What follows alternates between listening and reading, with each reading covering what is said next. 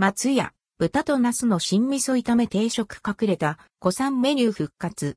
こってりコクのある、新味噌。松屋豚と茄子の新味噌炒め定食松屋から、豚と茄子の新味噌炒め定食が販売されます。9月26日午前10時より提供開始。価格は750円、税込み、以下同じ。2008年に初登場してから15年、幾度と復活してきた隠れた人気メニュー、豚と茄子の新味噌炒め定食がこの秋再度復活します。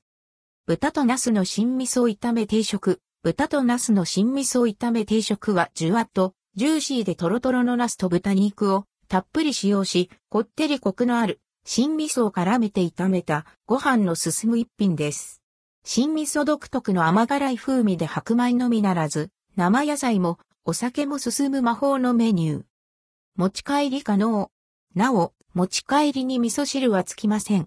持ち帰りの場合、味噌汁は別途60円で購入できます。株主優待券はすべてのメニューに使用できます。